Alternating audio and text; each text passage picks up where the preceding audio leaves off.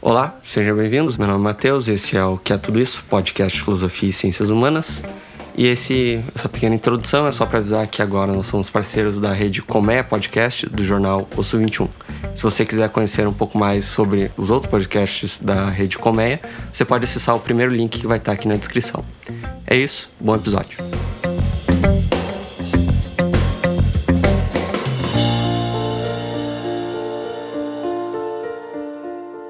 Nesse episódio nós vamos estar falando sobre o disjuntivismo, que seria a parte 2 de 3 da nossa série sobre disjuntivismo ecológico. Lembrando que o primeiro episódio que nós gravamos foi sobre a tese da mente estendida, também com o professor Eros, que agora retorna nessa segunda parte. Então, seja bem-vindo novamente, Eros. E acho que a gente pode começar com um breve resumo do que a gente viu no primeiro episódio, da primeira parte.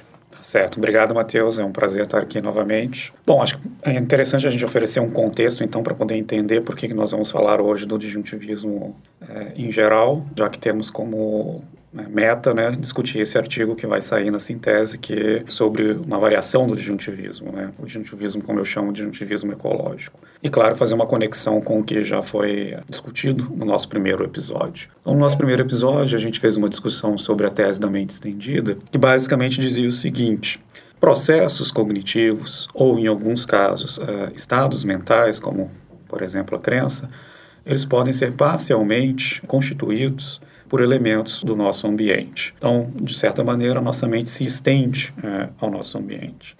Por que, que foi importante chamar a atenção para essa tese, para uh, essa discussão que eu quero fazer no episódio seguinte? Porque ali já começamos a entender como que a cognição talvez não possa ser entendida sem levar em consideração o ambiente no qual o organismo ou o agente é, ele se insere. Então, acho que chamar atenção para isso é um ponto importante que vai me facilitar a apresentar a tese uh, do disjuntivismo ecológico. A gente vai ver, uma das coisas que é possível uh, defender a partir da psicologia ecológica é que processos perceptivos eles também se estendem para o ambiente porque a captura de informação, vou explicar isso melhor no episódio seguinte, mas a captura de informação do ambiente ela é calcada em ações epistêmicas, sobre as quais a gente falou uh, na, no primeiro episódio. Então, é uma maneira de entender também que processos perceptivos são uh, também parcialmente resolvidos através da interação do organismo com o ambiente. É isso a gente vai discutir na, melhor no próximo episódio. E, bom, acho que é interessante a gente falar um pouco hoje do disjuntivismo em geral, já que o meu ponto na próxima, no próximo episódio é justamente fazer uh, defender uma versão mais específica do, do disjuntivismo. Então, acho que com isso a gente tem um, um, panorama, né, digamos assim, de tal modo que esses três episódios eles se mostram um pouco mais né, entrelaçados e com um fio de meada, né. Então, a conexão inicial seria essa relação com o ambiente. Isso. Tá. Né, ou seja, o ambiente, de certo, de certo modo, ele é constitutivo, seja de processos cognitivos, seja de estados mentais, ou, no caso aqui do disjuntivismo em termos gerais, do, do conteúdo dos nossos estados, uh, dos nossos estados perceptivos. Então, acho que a gente pode partir para o que é o disjuntivismo e também quais os tipos de disjuntivismo Uhum. E qual que a gente vai estar tá falando mais especificamente aqui? Sim. Bom, em primeiro lugar, acho que é, é, importante acentuar que o disjuntivismo é uma tese que diz respeito à percepção, então é uma tese que a gente discute no interior daquilo que a gente poderia chamar de filosofia da percepção, onde nós estamos interessados, por exemplo, em descortinar ou descrever qual que é a natureza da percepção e, por tabela, também a natureza dos objetos é, que são percebidos. Né? Então, isso só para é, colocar essa pergunta num certo contexto é, mais amplo disjuntivismo é uma tese que dirá respeito, então, a um problema específico da filosofia da mente, da filosofia da percepção, mas com consequências, como a gente vai ver, epistemológicas. Então, também é uma tese que é muito importante uh, e tem sido bastante defendida, ou discutida, na verdade, nos últimos 20, 30 anos, no interior da, epistemologia. Bom, o que, que, é o disjuntivismo? Acho que talvez para a gente caracterizar um pouquinho melhor o, o disjuntivismo, seria interessante a gente ter no horizonte a posição oposta.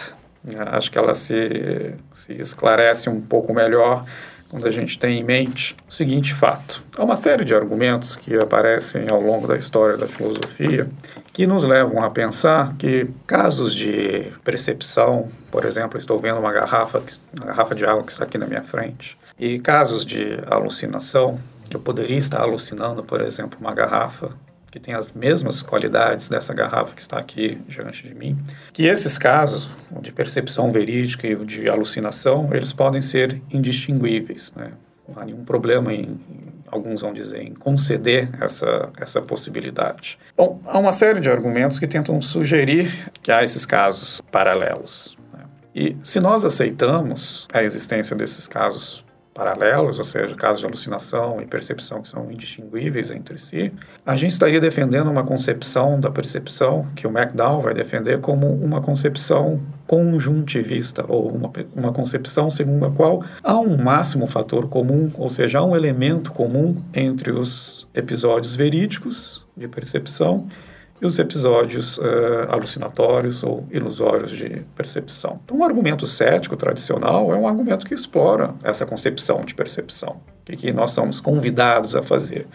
Nós somos convidados a imaginar que nós poderíamos estar sendo enganados por um gênio maligno, por exemplo, ou um, nós fomos incubados por um cientista malévolo, e as nossas experiências seriam exatamente aquelas que nós estamos tendo na situação em que nós supostamente nos encontramos agora em contato cognitivo com o mundo. Mas se esse cenário ele de fato é possível, ah, isso significa então que o conjunto de experiências perceptivas que eu tenho agora e os conjuntos e o conjunto de experiências que eu teria se eu estivesse sendo massivamente enganado pelo gênio maligno, ah, esses conjuntos seriam idênticos. Significa que não haveria nenhuma diferença entre as experiências que eu tenho aqui agora e as experiências que eu teria se eu estivesse sendo enganado. Elas teriam a mesma natureza. Essa, então, seria a tese né, que a gente chamaria de uma tese conjuntiva uh, da percepção. Por quê? Porque, no fundo, no fundo, não há nenhuma diferença intrínseca à experiência verídica e à experiência alucinatória. Se eu vivesse numa, num jogo de videogame, sei lá, ou, sei lá, em algo super uma simulação de computador ou algo do gênero e contrastar isso com a experiência real, não seria possível distinguir uma da outra. Isso, as suas experiências seriam uh, indistinguíveis e a conclusão que se tira disso, bom, então elas têm exatamente a mesma uh, natureza. Né? Qualquer diferença, ela é externa à experiência. Né? Claro que na experiência verídica se espera que há o objeto presente, na experiência alucinatória não há um objeto presente, mas essa diferença ela é externa à própria experiência.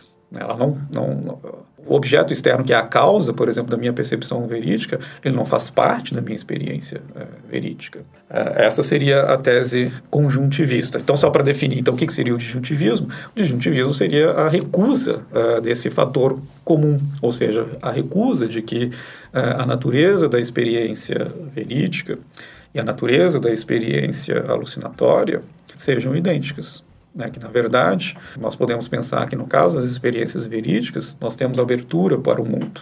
E esse é um sentido forte em que o que nós queremos dizer é que, de uma certa maneira, os objetos com os quais eu estou em contato, perceptivamente, fazem sim parte constitutivamente dessa experiência, ao passo que a experiência alucinatória equivalente, não havendo um objeto externo, a natureza mesmo dessa experiência ela é diferente, ainda que elas possam parecer indistinguíveis. Então, é uma tese uh, ousada, tem alguns aspectos nelas que, uh, nessa tese, alguns aspectos que parecem uh, contraintuitivos, mas é uma tese que, de certa maneira, vindica a compreensão que nós temos uh, do senso comum, de fato, acerca da percepção, que ela é uma certa abertura para o mundo e mais do que isso que nós obtemos ou conseguimos obter conhecimento do mundo a partir da nossa uh, experiência. Bom, acho que todo mundo já viu aquela, a questão da Matrix, né? De, uhum. como é que é a, se a simulação ela parece verídica em algum sentido. E acho que, como tu falou, essa questão do, do senso comum, a gente sempre é levado a, a, a estranheza, no, no, primeiro sentido, de que aquilo não poderia ser o caso, aquilo é enganador, aquilo não, não pode ser a mesma coisa que a, que a experiência verídica. Uhum. Então, só para confirmar, a questão do disjuntivismo, então, seria que o ambiente ele tem um, um papel principal para minha percepção. Diferentemente do, do conjuntivismo, onde o eu perceber algo é, é, é irrelevante se o que eu estou percebendo está de fato presente. Uhum. É, é, relevante né, para o conjuntivismo se, se essa garrafa está em cima da mesa ou não. Para o conjuntivismo seria o oposto. Para o disjuntivismo, perdão, seria o oposto. É, é, o fato dessa garrafa estar tá em cima da mesa que, que me leva a, a perceber ela ou que isso é, é, é constitutivo da experiência perceptiva. Isso, essa é uma diferença importante, de fato, no caso do conjunto que eu estou chamando aqui de conjuntivismo, são várias teorias perceptivas que acabam adotando essa, essa caracterização da, da experiência. De fato, as características é, do ambiente elas são completamente irrelevantes para o quê? Para caracterizar a natureza da experiência. E é por isso que, então, teremos uma igualdade em termos do, de, de, aspectos da, da, natureza da experiência, seja um caso verídico, seja num caso de, de, de alucinação. Né? Não há nenhuma diferença na natureza dessas, dessas duas situações, porque, de fato, o ambiente não coopera na constituição dessas experiências. Ao passo que a ideia, quando a gente pensa no disjuntivismo, é, bom, nós temos uma certas, um certo conjunto de habilidades, nós podemos chamar de habilidades perceptivas ou capacidades de discriminação, que só podem ser entendidas quando nós situamos o organismo no ambiente eh, no qual ele normalmente se encontra. Essas habilidades de discriminação que o organismo, o agente, ele possui, quando exercidas corretamente, ou seja, nas situações adequadas, no ambiente adequado, eles oferecem uma abertura para o mundo de tal modo que o resultado de um exercício de uma habilidade de discriminação é o contato direto com uh, um determinado objeto, um determinado aspecto ou um determinado evento uh, que se encontra no, no ambiente.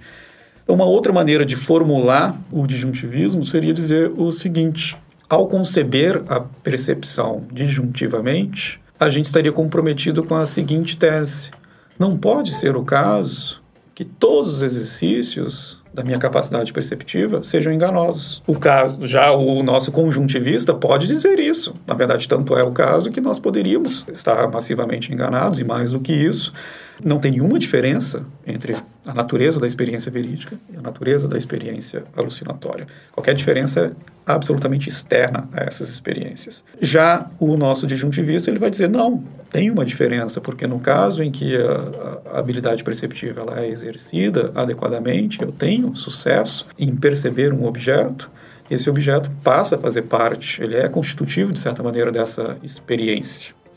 Então, experiências perceptivas resultam do exercício de uma habilidade de discriminação e o resultado desse exercício é uma experiência em que o objeto externo se apresenta para mim, para o sujeito percebedor. O objeto causa um efeito em mim. Causa, não só causa um efeito em mim, o aspecto causal é importante, mas mais do que isso, essa habilidade que eu tenho, que é a habilidade perceptiva, ela me oferece uma abertura para o mundo, de tal modo que o resultado do exercício dessa habilidade é uma experiência em que o objeto me é apresentado. No caso da alucinação, não tem um objeto externo que me é apresentado. Então, por isso, essas, essas experiências seriam uh, distintas. O seu conteúdo é distinto. O juntivista, enfim, a tese juntivista, ela vai explicar o que são a, as alucinações em si? Bom, na verdade, esse é um problema para o disjuntivista, né? já que, ao mesmo tempo, bom, a gente vai ver que há várias espécies de disjuntivismo, mas boa parte dos disjuntivistas, como o Pritchard, uh, como o Hinton, na verdade, acho que historicamente é importante chamar a atenção, o disjuntivismo é uma espécie de vindicação, como eu acabei de dizer, do, do senso comum e daquilo que também normalmente é chamado de realismo do senso comum que autores como Austin, por exemplo, talvez tenha defendido em Ciência e Sensibilia, mas Austin não pode ser considerado, estrito senso, um disjuntivista, ele não usa essa nomenclatura, embora haja um flerte com a posição disjuntivista. Mas tecnicamente, né, digamos assim, a posição, a posição disjuntivista ela nasce com um texto do Hinton, que é um filósofo de Oxford também, que publicou um texto na Mind em 1967 que chama-se Veridical Experiences. E nesse texto ele apresenta, né, pela primeira vez, então, essa posição disjuntivista. Então, isso só para dar um, um panorama histórico. Bom, então, uh, historicamente, o Hinton é, é, importante a gente assinalar, já que ele é quem primeiro uh, formulou essa, essa posição. E ele é um dos que também reconhecem que uh, as experiências verídicas, as experiências alucinatórias, elas podem ser indistinguíveis. Né? Eu posso ter pares de experiências indistinguíveis, verídicas e alucinatórias. Comento isso porque esse é um ponto que eu vou questionar. Né? Nem todo disjuntivista precisa se comprometer com isso. Mas aqueles que se comprometem com essa, com essa posição acabam tendo uma dificuldade para poder explicar a natureza da alucinação. Porque a alucinação, é, que normalmente é, se diz é. Bom, boa parte das nossas alucinações, elas são muito parecidas de fato, e podemos conceder que algumas delas sejam absolutamente indistinguíveis das nossas experiências uh, verídicas. E o problema é como que eu explico o fato de algo me aparecer como sendo de uma determinada maneira, sem atribuir ao sujeito que está tendo essa experiência alucinatória contato direto com algum tipo de objeto, que é o portador das propriedades que supostamente ele uh, está uh, alucinando e que fazem injustiça ao modo como a experiência que ele tem está se desenrolando. Né? Então, se eu estou alucinando, por exemplo, uma faca, essa faca aparece para mim com uma certa característica, um certo formato, é precisa, ela não é confusa, não é difusa, ela tem um formato muito preciso, determinado.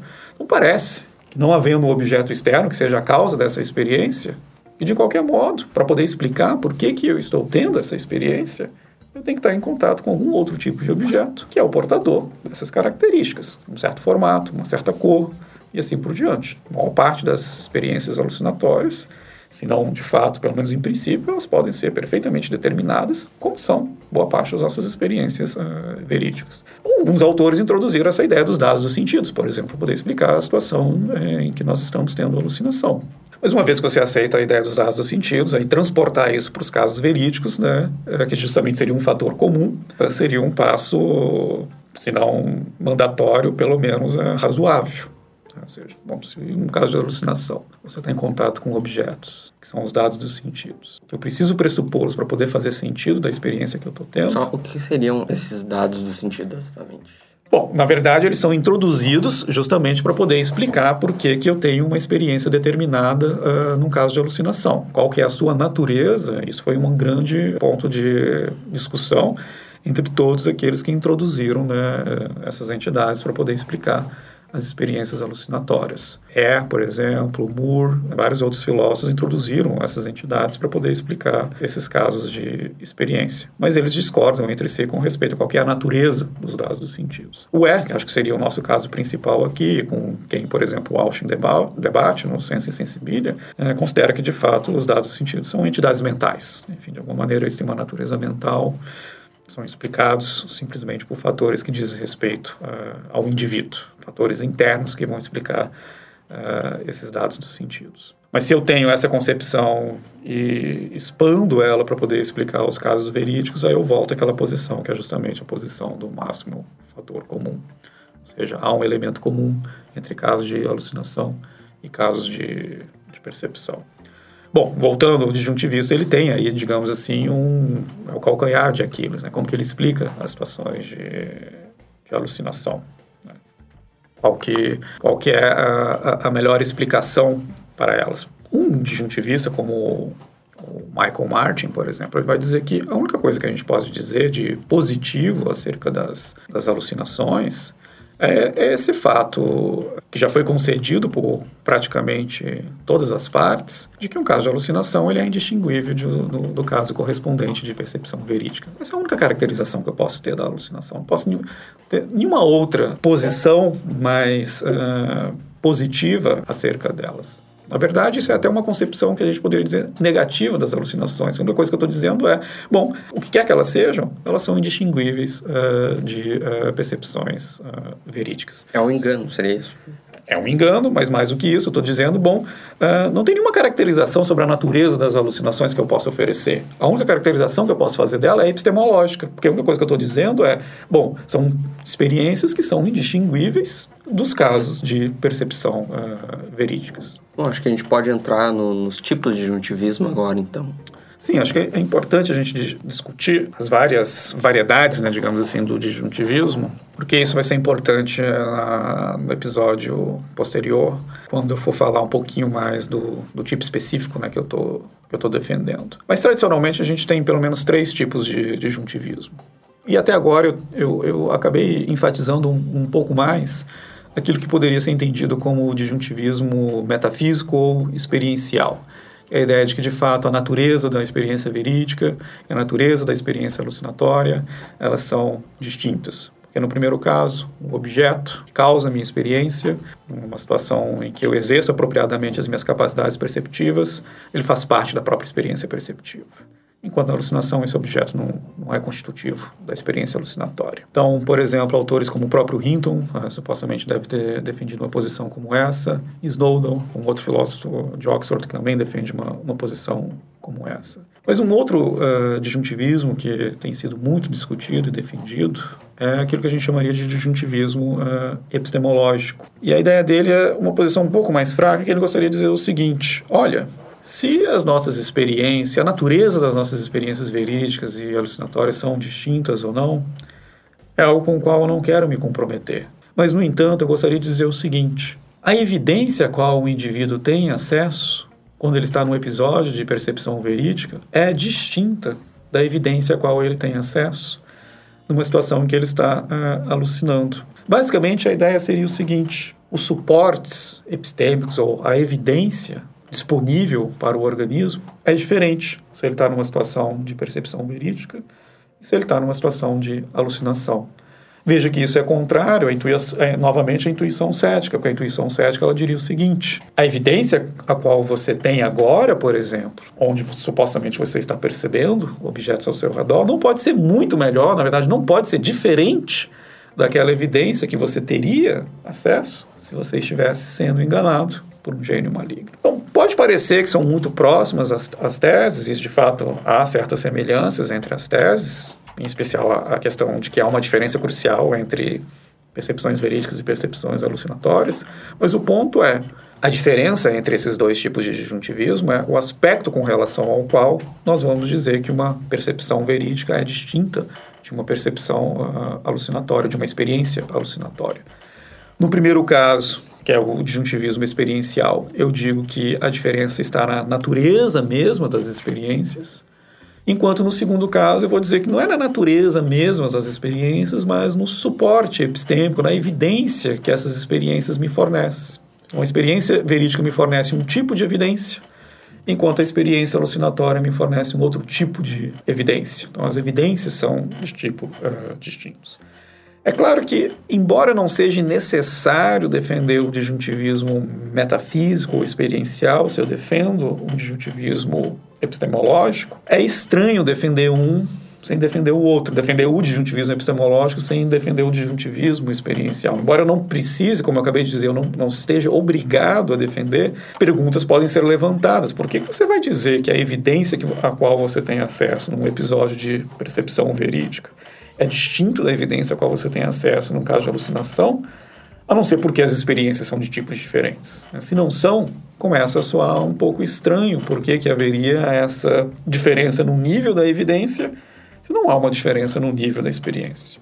Mas há quem defenda que você poderia defender, sim, que a diferença só aparece no nível da evidência em função da contribuição que o ambiente tem sobre o organismo. Então, essa seria um, um segundo tipo de, de disjuntivismo. O terceiro tipo de disjuntivismo, que é o fenomenológico, acho que ele talvez seja o mais difícil e estranho de, de entender, que é o seguinte: ele vai dizer o seguinte. Nosso ponto agora é fazer a seguinte afirmação.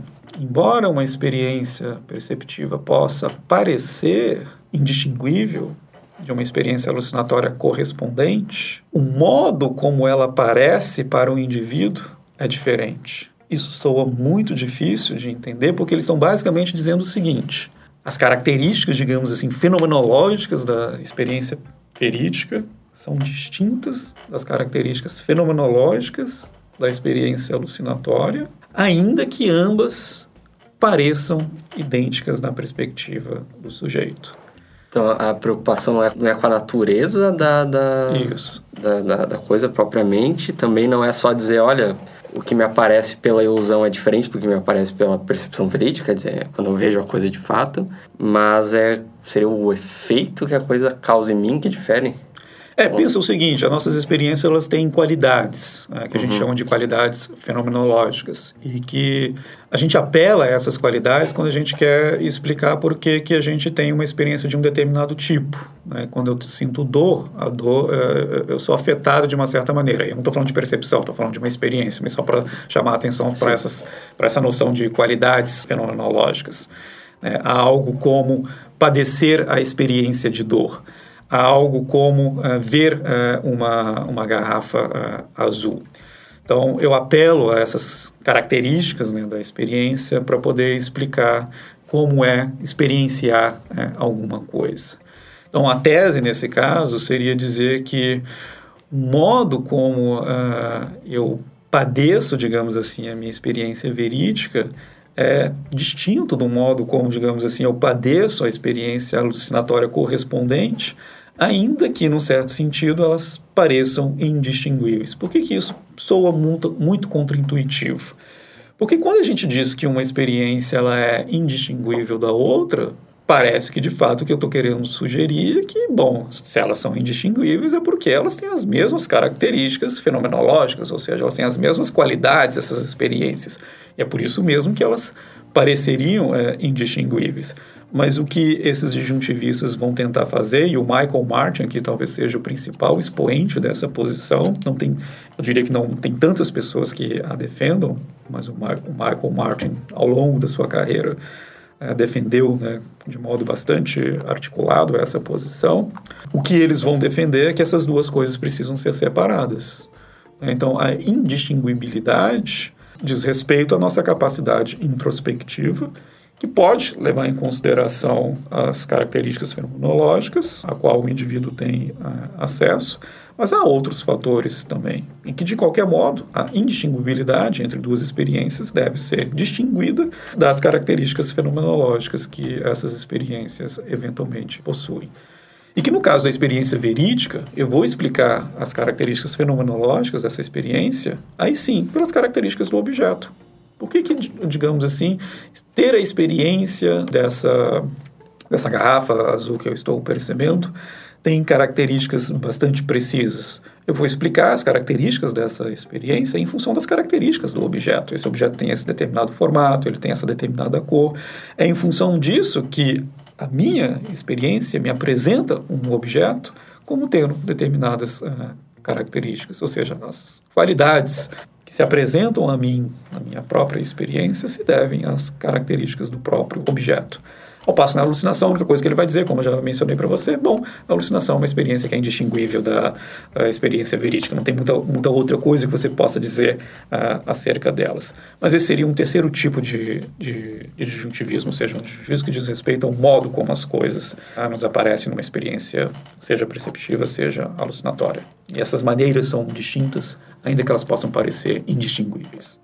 Uh, vou dar um, um passo atrás aqui Sim. e voltar para aquela a gente, quando a gente fez uma caracterização mais geral do disjuntivismo, né? Uhum. né? Seria a ideia de que o bom ambiente e os objetos do ambiente eles são em alguma medida determinantes para a minha percepção, porque eu percebo só as coisas que estão no ambiente ou os objetos que estão no ambiente. Seria mais ou menos isso. Um exemplo que eu acho que a gente poderia dar para tornar isso claro seria a questão do, dos esquimós, quando eles percebem diferentes tipos de neve ou diferentes texturas de neve. Não sei se isso seria um, seria um bom exemplo de, de disjuntivismo. Uhum. É exatamente um exemplo de disjuntivismo, mas é algo que pode ser acomodado né, uh, pelo disjuntivismo e explicado por é explicado e pela concepção né claro de percepção que, que o disjuntivista eventualmente vai acabar defendendo né quando a gente fala que o ambiente de alguma maneira ele é constitutivo né, da, das nossas capacidades perceptivas, acho que seria interessante distinguir pelo menos dois uh, sentidos. Tem um sentido em que é basicamente o seguinte: eu tenho uma série de habilidades discriminatórias e quando eu exerço essas habilidades uh, de modo bem sucedido, significa que eu vou exercê-las num ambiente adequado. E o resultado desse exercício é justamente um contato direto com um determinado objeto, evento ou propriedade no, no meu ambiente. Então, agora que eu exerci a minha capacidade perceptiva e tenho uma experiência verídica de um objeto, esse objeto faz parte da minha experiência porque ele me é apresentado. Esse é um sentido em que o ambiente está participando constitutivamente do conteúdo da minha experiência, porque eu tenho uma relação direta com esse objeto. Agora, uma outra maneira de entender que o, ambi o ambiente também é, constrange, de alguma maneira, digamos assim, as nossas habilidades, é que, bom, eu acabei de dizer que nós temos habilidades discriminatórias. E a pergunta é, quando eu sou capaz de discriminar uma coisa de outra, sou, sou hábil, por exemplo, em discriminar, pegando o seu exemplo, então, que é bastante perspícuo nesse sentido, sou capaz, ou eu não, um esquimó, é capaz de discriminar uma série de tipos de, ou variedades de de neve. Esse indivíduo ele é capaz de discriminar, por exemplo, um tipo de neve de qualquer outro tipo de, de, de objeto que, que possa uh, logicamente existir? Não, as nossas habilidades perceptivas e discriminatórias elas não são pensadas uh, dessa maneira. Por exemplo, eu sou capaz de discriminar também essa, essa garrafa de água de uma série de outros objetos que estão, por exemplo, aqui nessa mesa do livro, da minha mochila e assim por diante. Mas é de se esperar que eu seja capaz de discriminar essa garrafa de qualquer outra coisa, uh, qualquer outro objeto, uh, logicamente possível. Não, não há essa demanda sobre as nossas capacidades uh, discriminatórias. Nós sempre pensamos que as nossas capacidades discriminatórias elas discriminam aqueles objetos que nós normalmente encontramos em um determinado tipo de ambiente. Bom, essa questão do, do, do objeto logicamente possível, sei lá, a gente não seria capaz de discriminar. Seria um exemplo, seria um exemplo impossível, mas eu acho que exemplifica um. A gente não conseguiria perceber um, um triângulo quadrado, por exemplo. É, não, não, não, ser logicamente possível, mas... É, mas nesse caso seria um objeto, enfim, que seria impossível. Mas imagina Sim. o caso da garrafa que talvez se alguém conseguir fazer um, um holograma que tem algumas características muito parecidas com as características que essa garrafa apresenta, nessa situação em que eu me encontro aqui agora, talvez uh, nessa posição em que eu me encontro, nessas condições de iluminação, talvez eu não conseguisse discriminar a garrafa desse, desse holograma. Mas hologramas não são coisas que ainda pertencem, digamos assim, ao nosso ambiente. Então não é esperado que eu seja capaz de discriminar essa garrafa de um holograma de garrafa para que eu tenha uma capacidade que me dá conhecimento de objetos do tipo uh, garrafa. Se, em algum momento, hologramas começarem a fazer parte do nosso ambiente, aí eu vou exigir mais das minhas habilidades uh, discriminatórias. Não estou querendo chamar a atenção para esse papel que o, o ambiente, de certa maneira, é, tem sobre a individuação, de fato, das nossas habilidades discriminatórias, é justamente esse. Depende do tipo de, de, de objetos que você encontra no ambiente, para os tipos de objetos que você normalmente encontra no, no, no, ambi no ambiente vão, de certa maneira, individuar o tipo de habilidade que eu preciso ter para ser capaz de percebê-los. É, então, se não tem hologramas no ambiente no qual normalmente eu me encontro, eu não preciso ser capaz de discriminar garrafas de hologramas para ser capaz de, de, de, perceber garrafas. Mas eu preciso, por exemplo, ser capaz de discriminar essa garrafa de, de livros ou de outros objetos azuis que, porventura, estivessem presentes nessa, como, por exemplo, uma caneta azul. Preciso é, ser capaz de discriminar esses objetos para ser capaz de percebê-los. Voltando ao caso do, do esquimó, se eu sou levado ao seu ambiente, eu não sou capaz de aprender de perceber os diferentes tipos de neves, justamente que eu não passei por um treinamento para chamar para enfim discriminar as texturas, as sutis diferenças de tonalidades que eventualmente diferentes tipos de neves apresentam para poder perceber diferentes tipos de neves. Mas uma pessoa que se encontra lá naquele ambiente certamente aprendeu a, a discriminar esses aspectos e, e, precisou fazer isso, na verdade, para adquirir essa habilidade discriminatória, já que tem uma, uma utilidade uh, bastante grande para indivíduos que vivem nessa situação. Saber discriminar, por exemplo, se uh, essa neve é mais fofa, não é mais fofa, se é escorregadia, se não é escorregadia, e, e assim por diante. É, mas o, o, ponto a chamar a atenção aqui é que, de fato, o ambiente, em grande medida aqui, ele, ele, ele coopera para as habilidades que nós uh, eventualmente uh, temos, em especial habilidades discriminatórias. Ou seja, eu não posso pensar quais habilidades discriminatórias eu tenho, independentemente do ambiente no qual eu me encontro. Habilidades que eu tenho nesse ambiente, eu não tenho em outro ambiente, eu não consigo exercer em um outro ambiente. Para encerrar, fazer uma, uma última pergunta uhum. que, bom, a gente acabou abordando pontualmente, eu acho, uma, essa, essa, algumas questões que eu vou fazer uma pergunta, mas eu acho que é uma boa pergunta porque ela pode vir a resumir um pouco o episódio, que é que ganhos eu tenho ao adotar essa, essa diretiva juntivista? Que, uhum. que ganhos eu tenho quando eu aceito essa tese, quando eu começo a aplicar ela para explicar fenômenos da percepção? Bom, tem, eu diria que tem duas motivações uh, por trás do disjuntivismo. Uma é que eu já salientei, é uma certa vindicação do senso comum ou do realismo ingênuo, do realismo do senso comum.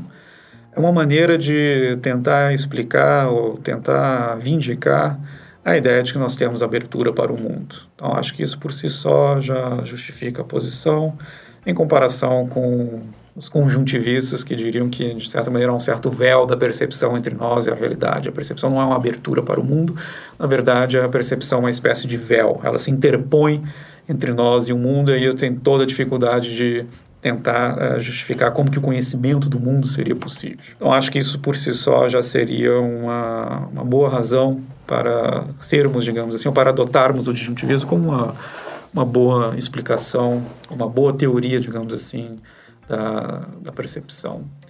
Uma outra, uma segunda razão é que o disjuntivismo ele se alinha, vai se alinhando a uma série de posições que começaram a ser defendidas e debatidas uh, nos últimos 50 anos, que a gente poderia chamar de posições externistas. Né? Então, a gente já viu lá no primeiro episódio, externismo com respeito a processos, com respeito a estados mentais, e Podemos também é, defender é, externismo com respeito a conteúdo dos nossos estados mentais, como Burge defendeu é, e o Putnam defendeu também. E o disjuntivismo, de certa maneira, está alinhado com essa posição de que, bom, o conteúdo da percepção é, em grande maneira, determinado pelas relações que o organismo tem com o seu ambiente, especialmente das percepções verídicas em oposição às percepções, às, às experiências é, alucinatórias. Então é mais uma tese que, em grande medida, está alinhada com a posição externista. Então, qualquer razão que eventualmente você tenha para posições externistas, ou seja, começa a pensar que eu não posso ter uma, uma imagem adequada da cognição, da mente, sem levar em consideração as relações causais as interações que o organismo tem com o ambiente, se eu começo a levar a sério essa posição, então o disjuntivismo ele também vai começar a aparecer uma posição mais interessante, porque uma das coisas que ele está dizendo é que, bom, o ambiente ele é importante de duas maneiras, seja na de determinação do conteúdo de uma experiência em particular, como eu, a gente já mencionou desde o início, e como a gente estava discutindo no segundo sentido há pouco tempo atrás, seja também na hora de especificarmos, uh, individuarmos as nossas habilidades uh, discriminatórias. O ambiente também é relevante para a gente poder pensar como nós individuamos as nossas habilidades. Eu diria que o externismo também é uma segunda motivação para o disjuntivismo. Mas a principal eu diria que é essa, essa explicação da nossa percepção que faz justiça à ideia de que temos uma certa abertura para o mundo. O mundo é acessível é, a nós. Acho que é quase bonito assim. Mas, mas então, obrigado, professor, por participar novamente. E obrigado a você que nos escutou até aqui. Lembrando que a gente vai deixar alguns artigos na, na descrição, então se você quiser conhecer um pouco mais sobre o juntivismo e sobre as pesquisas do professor, uh, os links vão estar na descrição. Também escute o episódio anterior da tese da mente estendida, com certeza é importante para entender mais um pouco essa relação com o externismo. E também o próximo episódio que a gente vai gravar sobre o juntivismo ecológico, finalizando então essa pequena série. E é isso, lembrando que dúvidas, críticas ou sugestões vocês podem nos contatar no Instagram ou no, no Twitter, arroba e pelo Facebook, o que é tudo isso podcast. Nós ficamos por aqui, até o próximo episódio. Tchau.